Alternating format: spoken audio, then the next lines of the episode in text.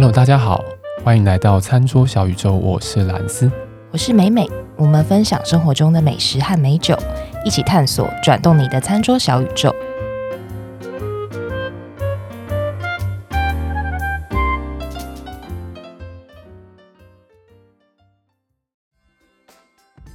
Merry Christmas，圣诞节要到了，好不好？圣诞节要到了，哎，我们这一集圣诞快乐，对，我们这一集上片是十二月二十五号，圣诞节。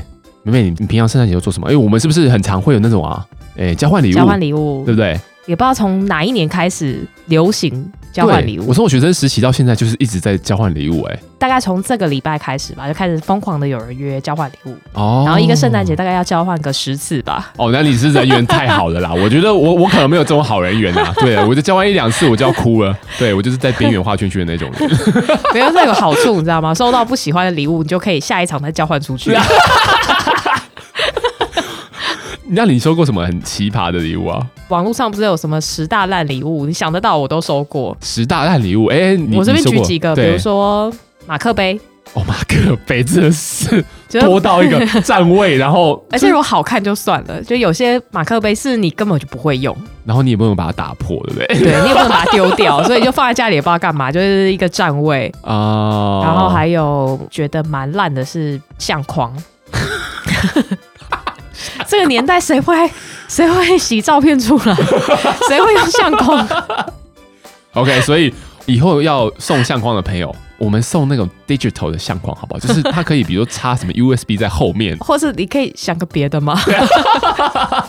可以不要，或者是什么娃娃、布偶啊？嗯，就你带回家也很奇怪，你丢掉也很怪。然后你给人家，你人家收到应该会杀死你，就是把那个怨恨就转移到下家这样的感觉。对 对，或是大十大里面有一个我觉得还 OK，就护手霜啦，对女生来说是实用的。哎，护手霜，那你一次收个十条，我看你怎么办？就就慢慢用啊，慢慢用，慢慢，或送给别人也 OK。不是你慢慢用之后，你用到了下一个圣诞，你还是会收到十条。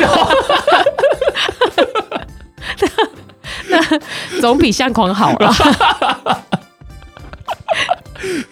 我自己也是收过一些还蛮奇葩的东西，就是你根本就是你用不了的东西。比如嘞，就我在这边讲英文啊，那如果大家有想要知道那什么东西，自己去查好了。它叫 vibrator，什么意思啊？就是会震动的 东西。哦，那不错，我还是觉得比相框好，还是比相框好一点，对不对？实用性上来讲嘛，对，但对我来讲实用性零。好了，我们扯远了，我们扯远了。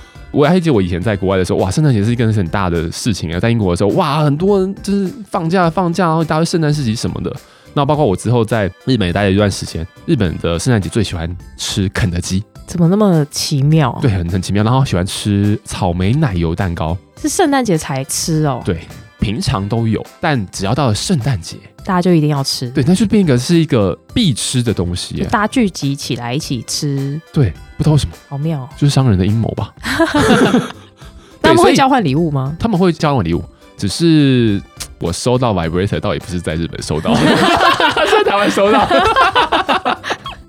好，OK，反正圣诞节嘛，就是天气渐渐转冷了，但、uh, 我想观众朋友最近应该也有蛮有感觉，对啊，所以我觉得我们这一集呢，很应景了一下，我们要来讲一下火锅，要吃锅了。对，哎、欸，火锅其实我们有个数字，哎，一整年在台湾。它的市值竟然有三百亿，哇，三百亿，一年吗？对，一年，一年。我说三百亿是什么样的概念？我说怎么吃的？对，我说到底是多喜欢吃火锅？难怪台湾这么多小火锅店。然后还有一个数字，就是我们整个台湾的饮食相关的这种营业场所，就是餐厅什么的，里面有四成都是火锅店。哇，好好惊人哦！你就想想所有的餐厅，所有可以吃东西的地方，只要它有营业登记，有四成都是火锅店。但也合理，因为我自己就蛮爱吃锅的哦。我们今天就是刚好就是变冷了嘛，我们就想要来介绍一下火锅，这样来聊聊火锅，应该这样讲。那我们会聊两种在台湾还蛮想吃到的锅物，一个是麻辣锅，麻辣锅，另外一个是酸酸菜白肉锅，会分成上下集来跟大家分享啦。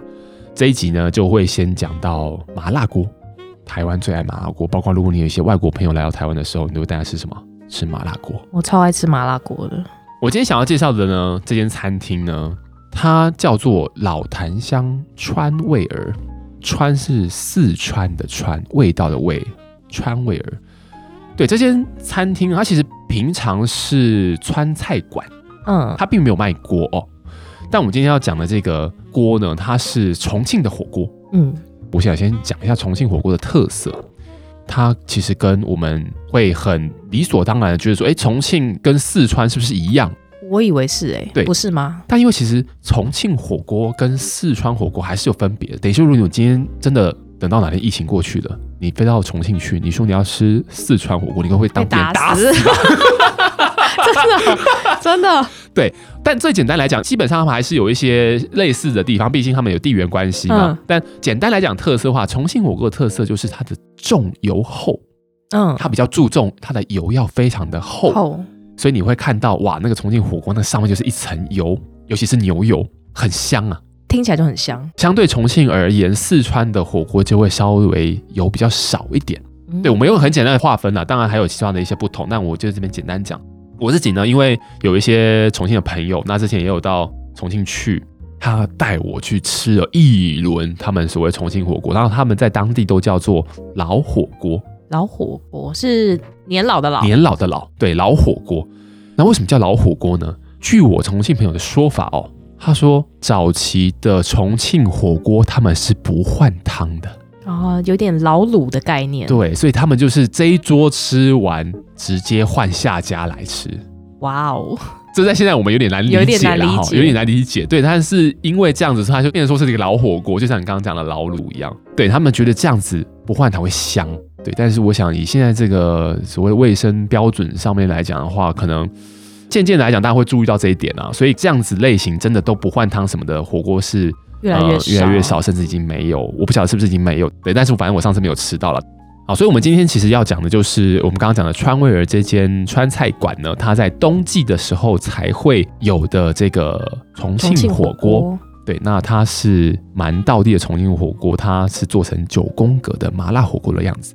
大家去联想一下，如果不晓得这是什么东西的话，就是一个锅子上面呢会摆着一些隔层，把这个锅子隔成了九格。的样子，哦，是为了方便煮材料的吗？为什么要隔成九格？对，好像一开始的这个发源是因为以前在重庆这边比较多的工人阶级哦，所谓蓝领阶级，他们在吃锅的时候会同一个锅一起吃，因为他们其实如果在重庆当地，你是可以看到非常非常大的那种锅，哦，他那个锅他把它隔开了之后，就一人一格哦来收费，可以理解。对，那你要吃什么呢？就在你的格里面处理。所以它有这样子的一个文化了。那我们当然等于说，在台湾也可以在我刚刚讲到的川味儿这间餐厅呢，可以吃到这个火锅啊。只是说它是在每年的冬季，可能十月啊、十一月才会开始有这样子的一个锅物的选择，它算是冬季限定。对，所以我们也会把这间餐厅的脸书啊放在我们的那个我们的脸书频道上面，对，大家可以去看一下，去 follow 一下他们家，他们在冬天的时候都会有这个呃限定的九宫格的麻辣锅。今年好像。老坛香川味儿以往都在店里，哦、然后今年他们比较特别，拉到花博去。对，他们有一个好像是这个半开放的户外空间，空不知道是不是因为疫情还是怎么样，我不晓得。应该是一个今年特别限定的活动，而且场地也比较大啦。啊、呃，是的，是的，是的。如果说大家听众朋友听了之后有兴趣的话呢，他基本上要八个人，他才可以起这个锅，等于说他八个人开桌，对，开桌。那还有分八个人以及十个人的这样的一个套餐。对，那我们就直接进入正题啊，就是说我们今天这样讲这个火锅，它这个火锅呢，它的汤体基本上就是呃牛骨高汤，加了呃数十种的中药材啦，呃辣椒啦、花椒啦等等的东西。重庆火锅它本身呢，并不是像我们一般汤是可以喝的。重庆火锅，因为我们刚刚讲的，它非常注重油厚的这件事情，所以它的汤是不能喝的。嗯，你喝下去可能搞不好会中风还是什么，我不晓得，就是 昏倒。对，反正这个汤是不能喝的。套餐里面店家也会提供另外一道老酸菜鱼汤，这样子听起来蛮解辣的。对对对，酸的味道嘛，我们很常在这个节目里面讲到酸的调和。当然，我们在锅子里面要加的一些锅料呢，除了我们一般可以看到的一些锅料，比如说呃肉片啊、鸭血啊、冻豆腐啊、饺类啊等等的，我还特别想要跟大家分享几个特殊的食材：鹅肠、黄喉或是麻辣牛肉、毛肚。这些东西哇，应该就比较少听到了吧？黄喉是什么？黄喉，黄色的黄，喉咙的喉。黄喉呢，它其实是猪或者是牛的心管。什么叫心管？就是主动脉哦。它的口感蛮脆的，脆那当然，我们刚刚讲到，哎，麻辣牛肉啊，它这个牛肉是有裹了这个他们自家很独门的辣椒和花椒的调制而成的酱料去做腌制，所以你把这样的腌制过的牛肉再进去给它涮个几下，哇，这也是非常的具有味蕾冲击的一道锅料哦。那当然，毛肚，我们讲毛肚就是牛的这个第一个胃嘛，所以我们只会吃它第一个胃。我今天才知道这件事哦，真的、哦、没有，其实好像好像听说有蛮多不同的部位，嗯，然后这个火锅呢，因为我们刚刚讲它是九宫格嘛，它上面等于是有帮我们把那个隔间给隔开，在不同锅子的位置呢，它的温度其实不太一样，嗯，所以你今天拿到的这些锅料呢，它上面都会有标注说，哎，你这个锅料应该要丢到哪一个隔间里面，可能要花多少时间去煮它。它的那个锅料来的时候放在盘子上面，它盘子上面就会夹着一个夹子，上面有写说啊，这个要放在哪一格里面啊，然后要煮多久，蛮贴心的。对，所以你就知道这这么巨细靡遗的在讲这些东西的时候，就代表他有非常多他的料理上的坚持，很细心。对，我们通常都会讲说，哎，这个等锅子，大家把它想圆的锅子，它分成九格，最中间的那一格呢，它就是最烫，所以它就是很适合拿来涮肉，很快速的这样涮肉。但它旁边可能比较角落的这些格子呢，它可能温度相对上来讲稍微低一点。这样比较适合去放一些可能可以稍微煮久一点的这样子的一个食材，食材对，非常有特色的一个料理，真的非常推荐大家。当然，他们家原本我刚刚前面有提到，就是说它并不是专门卖锅的这样子一个店家，它是当然卖川菜为主，所以他们家的其他的川菜，包括我们听到常听到的口水鸡啦，或者是泡椒牛啊，或者是一些炝锅的菜色，其实都还蛮富有独特特色的。所以如果说并不是冬季的这个时候，大家去这间店里面也可以去品尝一下他们很特别的一些川菜。每每做一个小分享，我自己有买这一家的红油抄手。红油抄手，对，我有加他的那个官方的 line，那他不定期会依照季节限定，他会发一些你可以自己买回家自己煮的东西，比如说像那个红油抄手，他给你酱汁、酱包、辣油。然后非常好吃，非常到底。哇哦！我已经回购了第三次了。第三次了。对。哇，这个真的是很会做生意耶，老板娘。哎，老板娘真的是一个蛮热情的人哦。老板娘叫露露啦。酒量蛮好。对，酒量真的很好。他就是真的会，就是会拿着酒杯，然后坐到你的桌子旁边，开始帮你们倒酒。然后你就知道了，你死定了，没有啦。但老板娘就是很热情，很好客。然后我们这不是夜配，我真心觉得它很好吃。对，我们其实真的没有收大家的任何广告费，我们真的是觉得好吃，我们都推荐这种东西。对，然后整家店的气氛呢，因为也蛮可以恣意聊天的啦，所以其实也很放松，不会有什么拘谨的感觉，那很适合很多人的聚会这样子。会是真的是我觉得想要再一访再访的一个店啊，这样子。对，回回购率很高。对，那但是。讲到这边，大家有没有觉得还缺少了点什么？只有吃好像不太对劲。对啊，要主要只有吃，想要是要配苹果西打，是不是？当然是要配酒啊。对，所以我，我我们还是按照惯例来，就是我们在介绍这个餐厅的同时，我们还是会介绍一些我们真的自己实际搭过餐的这些酒类带去的酒。对，自己带去的酒。我跟美美有一起在这间餐厅吃过饭，那我们当时呢，就是有搭了。一些酒类，那我们这边会各自介绍两支酒来跟大家做分享。啊、我先介绍一下我这边的，我是带了贵昂贵的贵，它是一支日本酒，对，贵八十这样子的一支纯米酒。那八十呢，它是精米不合的意思。然后精米不合，我们上一集有讲到，上一集兰斯有提到说，精米不合是把米外围给削掉，留下米的。呃，剩的重量，比如说，假设它的重量是留八十 percent，所以它的精米不合就是八十。嗯，所以也就是说，大家可以想象一下，它的米精的比较没有这么多，所以它留下来风会比较多。所以这支酒呢，它整体的感受上面呢，就是它的酒体是比较强壮、比较有力的。那酒体美美会怎么样形容这个东西呢？我会形容说，这个酒喝在嘴巴里面，然后它的整体风味。在舌头上面给我的面积的感觉，面积的感觉，对，比如说我们如果是有时候会说酒体饱满，所以酒体饱满通常对我而言就是它酒在我舌面上的面积，或者是甚至是重量感比较强。对，这是一个还蛮直觉的一个比喻哦。但大家如果要再稍微从另外一个角度来看它的话，你可以把它想的是这支酒它有的，不管酸度也好，甜度也好，酒精感也好。它整个总和让你感受到的东西的多寡，去想象什么叫做酒体的轻或酒体的重。对，那所以这支酒呢，因为其实还蛮好理解，就是说它的刚刚我们讲到，我们它消掉的米比较少，所以它留下来的风味比较多，酒体比较强壮一点。那也相对来说，它的尾韵会比较长。所以这样的酒，它留下来的米比较多，所以它带出来的米跟这种谷物的风味呢，是相对来讲比较多的。所以它在整体上来说，我觉得还蛮适合搭这种麻辣锅这种锅物。嗯，那另外一支酒呢是气泡酒。对，意大利的气泡酒叫 Prosecco，它是一种类型啊。对，然后它基本上是比较偏干式的这样子的一种气泡酒，也就是说，可能甜度不是这么的甜。嗯，干是哪一个干呢？干呢就是豆干的干。哦，对，就是两个横的一个字，两横一竖。它今天这支酒呢，相对来讲甜度比较低一些，那它也是带有酸度跟气泡感的，所以它整体的酒体相对来讲比较轻盈。那这也是蛮多气泡酒会有带来的特性啦。那这样子的酒呢，它基本上对我来说，我还蛮常把气泡酒拿来当做是去洗涤你的味蕾的这样子的一种功能的酒。